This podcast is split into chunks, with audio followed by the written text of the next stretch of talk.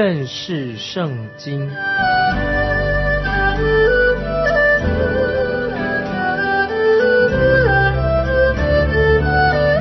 认识上帝的话，把上帝的话带到全世界。本节目是由认识圣经机构和环球广播电台联合制作，欢迎收听。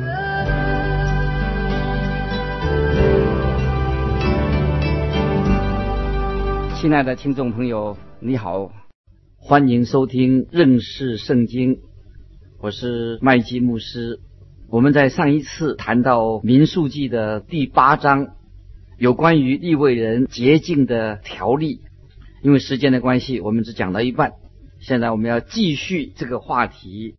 现在我们看民数记第八章九到十一节，将立位人奉到会幕前，招聚以色列全会众，将立位人奉到耶和华面前，以色列人要按手在他们头上。亚伦也将他们奉到耶和华面前。为以色列人当作摇祭，使他们好办耶和华的事。在这里，我们可以很清楚的看到，我们自己啊，你可以独唱，或者你可以讲道，或者你可以教主日学，你可以担任教会的童工。但除非你走在神的话语的亮光当中，或者除非你已经真正自己得到了捷径，你的侍奉才会有真正的果效。你要知道，在神面前，你要知道你自己的不足，你也要向神认罪，并且知道已经得到神的赦免。神一定要借着耶稣的宝血洁净你，并且你要用那比两刃还利的宝剑，就是神的话，来除去你的过犯。如果你想被神使用的话，你要好好的反省自己的行为。许多人因为有不好的习惯，就破坏了他自己的见证。今天我们都必须要靠主耶稣的宝血得到洁净。我们必须要在建立跟耶稣亲密的关系。所以在这里，我们看到所有的洁净的礼完成了之后，立位人才可以参与服侍神。这是对我们今天每一位都是很重要。接着我们看民数记第八章十四节、十九节。民数记第八章十四节、十九节，这样你从以色列人中将立位人分别出来，立位人便要归我。我从以色列人中将立位人当作赏赐给亚伦和他的儿子，在会幕中办以色列人的事，又为以色列人赎罪，免得他们挨近圣所，有灾殃临到他们中间。啊，这个经文是在民书记第八章十四、十九节。我们曾经提到新约约翰福音十七章第六节，就是主耶稣为那些信他的人做祷告，我们称为这个大祭司的祷告。在新约约翰福音十七章六节，主耶稣这样祷告说：“他们本是你的，你将他们赐给我。”这里我们看到主耶稣为我们这些罪人付出了代价。他用宝血救赎我们，回到神的面前。现在我们的天父又赐给我们另外一个恩典，就是说我们可以回到主耶稣基督里面。现在我们是已经属于主耶稣的了。我们服侍神不是根据一些法则，或者根据一些规章或者律法，因为我们不是用这种心态来服侍耶稣基督。我们服侍神是因为我们爱神。我们爱我们在天上的父，我们和主耶稣有一个很亲密的关系。我们可以说，我们已经与主耶稣合而为一。我们是主耶稣的身体，是主耶稣的一部分。我们的服饰不是根据一些规条或者条例，而是我们要甘心乐意的做讨神喜悦的事情。听众朋友，你觉得是不是？我们是甘心乐意的、欢喜快乐的来服侍神。接着，我们来看民数记第八章。二十四到二十六节，立位人是这样：从二十五岁以外，他们要前来任职办会幕的事；到了五十岁，要停工退任，不再办事。只要在会幕里和他的弟兄一同侍候，谨守所吩咐的，不再办事了。至于所吩咐立位人的，你要这样向他们行。这里我们看到立位人在二十五岁就可以开始在会幕中服侍。在第四章民书记第四章说到，他们要到三十岁才能够正式的担任祭司来服侍神。所以祭司的年龄要在三十岁到五十岁之间，他们负责建立和拆除会幕。所以利未人的服饰的年龄是从二十五岁到五十岁。在民书记第一章第三节，我们看到他们能够出去打仗的，要出去打仗是要在年龄二十岁以上。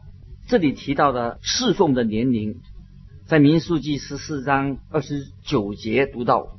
民书记十四章二十九节读到：“你们的尸首必倒在这旷野，并且你们中间凡被数点从二十岁以外向我发怨言的啊，这一段讲到二十岁以外的人曾经向神发怨言。在这个例子里面说到二十岁，就是一个有责任的年龄。二十岁你要负责任了。一个十九岁的男孩子可以进到应许之地，那么那些二十岁以上的人。”因为他们曾经抱怨耶和华，所以他们都要死在旷野当中。我个人是这样的建议，可以让人比较能够负责的年龄，我们应该年龄稍微大一点、长一点。我以为小孩子是可以负一些小的责任，小孩子当然是不能够负大的责任。那么他可以负一些小的责任，小孩子当然可以接受耶稣基督做他的救主，甚至有些记录说四岁的孩子。就可以归主了，接受基督了。但是要负责任、做神的工的年龄必须要稍微大一点。当然，会有些人的看法和我的看法不一样。可是，在这段经文里面，我们看到神对于服饰的内容也各有不同，规定也有一些差异。男人在二十岁就可以当兵，立伟人在二十五岁才可以开始在会幕里面侍奉，但是要担任祭司的职分。一定要到三十岁才开始他祭祀的服饰。最重要的，当然我们是要鼓励小孩子从小尽早的能够认识主耶稣，认识神。对小孩子而言，信耶稣也是非常的重要。所以听众朋友，我们要把我们的小孩子带到神面前，年纪越早越好。接着我们要进到民数记第九章，民数记第九章一二两节，以色列人出埃及地以后。第二年正月，耶和华在西乃的旷野吩咐摩西说：“以色列人应当在所定的日期守逾越节。”以色列人在旷野，他们就开始庆祝逾越节。从他们离开埃及以后的第二年，他们已经开始来庆祝这个节日逾越节。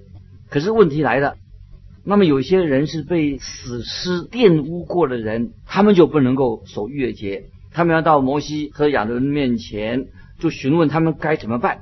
接着我们来看第八节，《民书记》九章第八节，摩西对他们说：“你们暂且等候，我可以去听优华指着你们怎样吩咐的。”摩西不是求教于教会的章程或者其他的规条，摩西他直接求神来指示，来帮助他。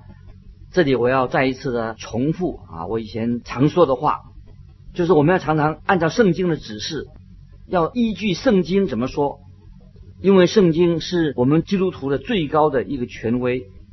我知道对于圣经的解释有不同的说法，但是就是因为这个缘故，所以我们更要认真的读圣经，能找出合圣经的真理来做解释，不可以乱解释，要按圣经来解释。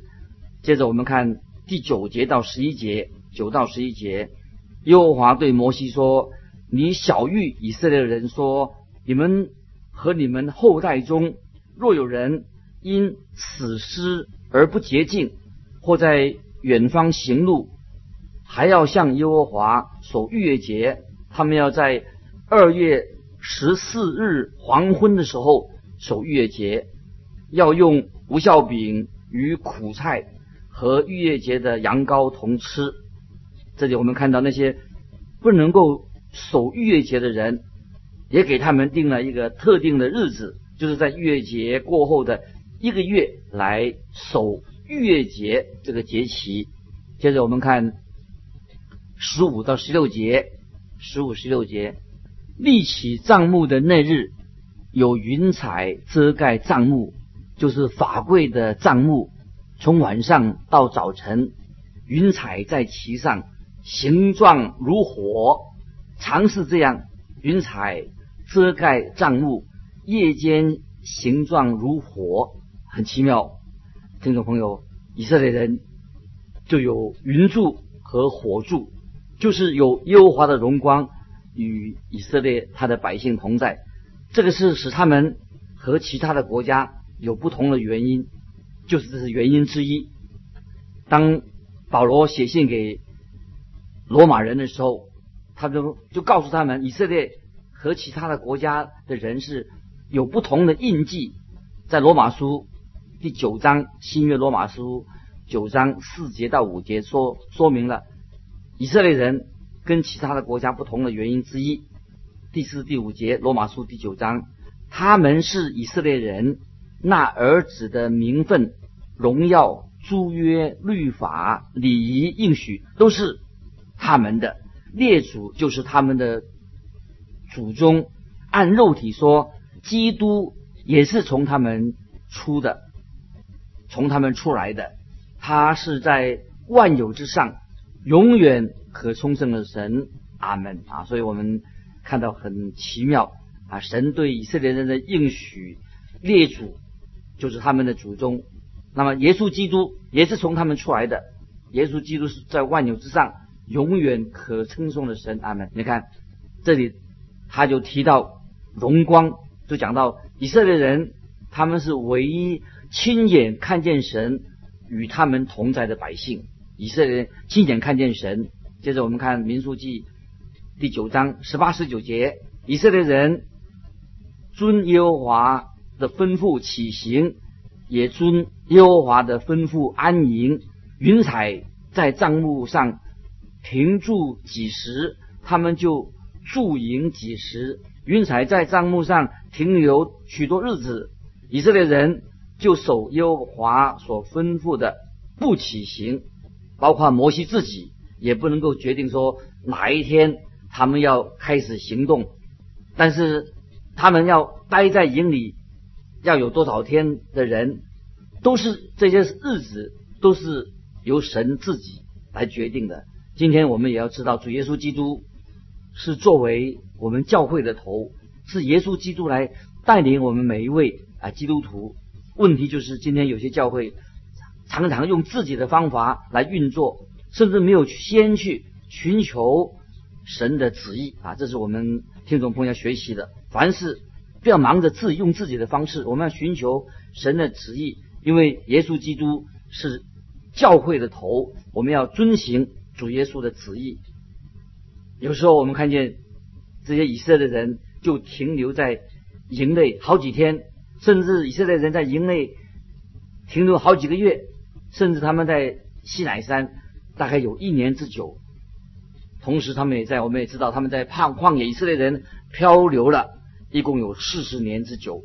接着我们看二十二、二十三节，二十二、二十三节，云彩停留在帐幕上，无论是两天、是一月、是一年，以色列人就驻营。不起行，但云彩收上去，他们就起行。他们遵耶和华的吩咐安营，也遵耶和华的吩咐起行。他们守耶和华所吩咐的，都是凭耶和华吩咐摩西的。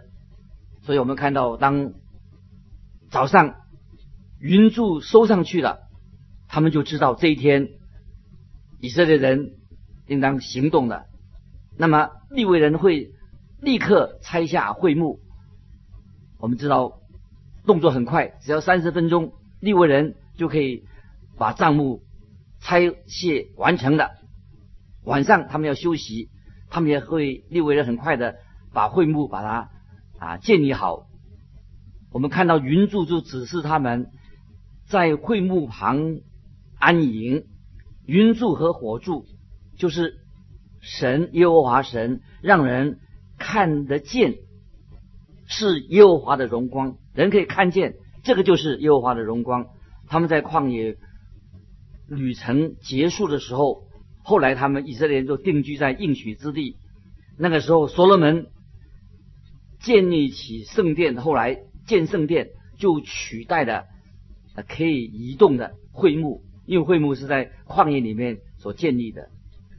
在列王记上第八章，列王记上第八章十到十一节有这样的记载说，祭司从圣所出来的时候，有云充满耶和华的殿。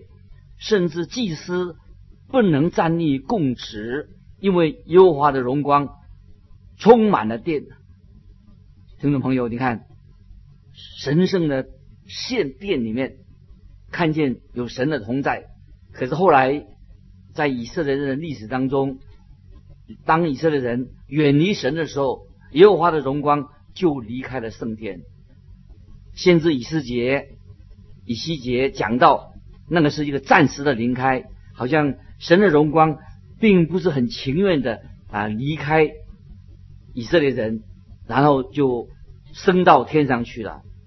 关于主耶稣，他约翰，四己约翰曾经说，我们看见他的荣光，所以当主耶稣降生的时候啊，四己约翰就说他看见过他的荣光。主耶稣第一次降临的时候。却没有很多人能够亲眼的看见他。当那个时候，主耶稣第一次来到世界上，他不是以他的神性出现，因为耶稣把他的自己的荣光暂时放在一旁。可是当主耶稣再来的时候，他会以天国的之子、天国的君王的荣耀的身份再来到地上。我相信。那个就是耶和华的荣光，耶稣基督会以神的荣光、神的荣耀第二次再来。那个时候，主耶稣荣光显现的时候，不是为了教会，我们不会用肉眼看见神的同在，但是在我们灵魂的深处，我们知道有圣灵的工作，圣灵住在我们里面。我们知道神就住在我们的心里面。今天我们都知道啊，神圣灵都是居住在神的儿女的心中，这是一个非常奇妙，也是真的真理。神在哪里？亲爱的听众朋友，神就是住在、常居住在你我的心里面。借着圣灵，让我们知道这是一个很真实的真理，也是一个经历。这个时候，我们啊继续看，这个时候。啊，他们就要准备，要以色列人准备制造两只银质的号角，在旷野里面行进的时候，那么就会吹这个号角。现在我们看民数记第十章第十一节，也是开始是从第十章第一、第二节，民数记第十章一、二节，耶和华小谕摩西说：“你要用银子。”做两只号都要锤出来的，用于招聚会众，并叫会众起行。这是二啊，两个啊，两个见证人的数字，两只号角出自两个见证人所说的话，一定比较准确的。所以这里提到两只号角是以色列人在旷野行进的时候所需要用到的。我们看第三、第四节，第三、第四节。民书记吹着号的时候，全会众要到你那里聚集在会幕门口。若吹一支，众首领就是以色列军中的统领要聚集到你那里。单吹一支号角的时候，众首领他们就要聚集在一起。这里啊提醒我们啊，教会有一天也会听到这个最后的号角的声音。我认为最后的号角是什么呢？就是耶稣基督对世上的人做最后的呼召，耶稣已经不断的向我们发出邀请，对这个世代的人做邀请。他最后的邀请对于哪里呢？是对老底家教会发出的。这个是在启示录第三章二十节。启示录三章二十节说：“看呐，我站在门外叩门，若有听见我声音就开门的，我要进到他那里去，我与他，他与我一同坐席，在最后的号角当中吹响的时候，主耶稣就要把他的教会从世界东南西北分别出来，把他招聚过来。这个是主耶稣号角响声最后的呼召。这个单一的号角，当然就是我们啊主耶稣所发出的声音。那个时候，主耶稣把所有的信徒都聚集在一起。这个就是我们啊在这里常常强调的，教会到时候就被提升到空中与主相遇。接着我们看民数记第十章五到七节。五到七节，民数记第十章，吹出大声的时候，东边安的营都要起行；二次吹出大声的时候，南边安的营都要起行。他们将起行，必吹出大声；但遭聚会众的时候，你们要吹号，却不要吹出大声啊！这里分出要吹大声啊，吹出大声。也有啊，要不要吹出大声？就是召集会众的时候吹号，但是不要吹出大声。但是吹出大声的时候啊，东边的安营啊，安的营要起行。那么二次吹出大声的时候，南边的营也要起行。他们将要起行，就是一定要吹出大声。接着我们看第九节，第九节，你们在自己的地与欺压你们的敌人打仗。就要用号吹出大声，便在耶和华你们的神面前得蒙纪念，也蒙拯救，脱离仇敌。当以色列人在旷野的时候，当然也会遇到战争。遇到战争的时候怎么办？哦，这里说到，你们在自己的地与欺压你们的敌人打仗的时候，就要用号啊吹出大声，便在耶和华面前。就会蒙到啊神的悦纳，那么神会拯救以色列人脱离仇敌，借着这个吹响的号声。那么这里我们看见啊，这里讲到两只的号角，一只号角的用途做什么呢？就吹出来的时候，就是与敌人打仗的声音啊。神要与他的百姓同在，与敌人打仗的时候要打胜仗，吹出响亮的号声。接着我们看。第十节，民书记第十章第十节，在你们快乐的日子和节期，并月色献燔祭和平安祭，也要吹号，这都要在你们的神面前作为纪念。我是耶和华你们的神。这里我们看到啊，在节期的时候啊，是一个快乐的日子，而在节期月色。献燔祭、献平安祭的时候，也要啊吹号，因为这是他们在以色列人在神面前作为纪念，就是耶和华就是以色列人的神，也是我们的神，所以号角的响声是表示，也可以用来表示庆祝，表示心里过一个快乐的日子，也是在节庆的时候就吹响这个号声。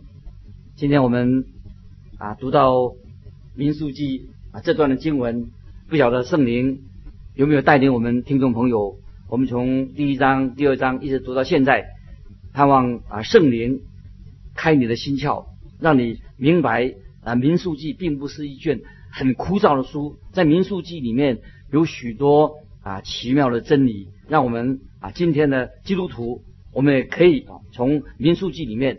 啊，知道啊，神啊对我们的要求啊，神如何的带领我们每天的生活。今天我们啊到这里所分享的，就是要我们啊每一位听众朋友，我们不但能够明白圣经，要认识圣经的话，也把神的话藏在我们的心里面。从圣经的真理里面，我们知道如何来过一个啊基督徒的生活。所以，我们这是今天盼望啊这段经文，我们大家能够从这段经里面。学习到属灵的功课，特别提醒我们每一位听众朋友，知道圣灵今天也住在我们信徒的心里面，这是一个非常重要的真理。圣灵会开我们的心窍，让我们明白神的真理。不但明白神的真理，要把神的话也行在我们的生活里面。愿神祝福今天每一位听众朋友啊，你的服饰也祝福你的家人，也求主开你的心窍，越来越明白圣经的话。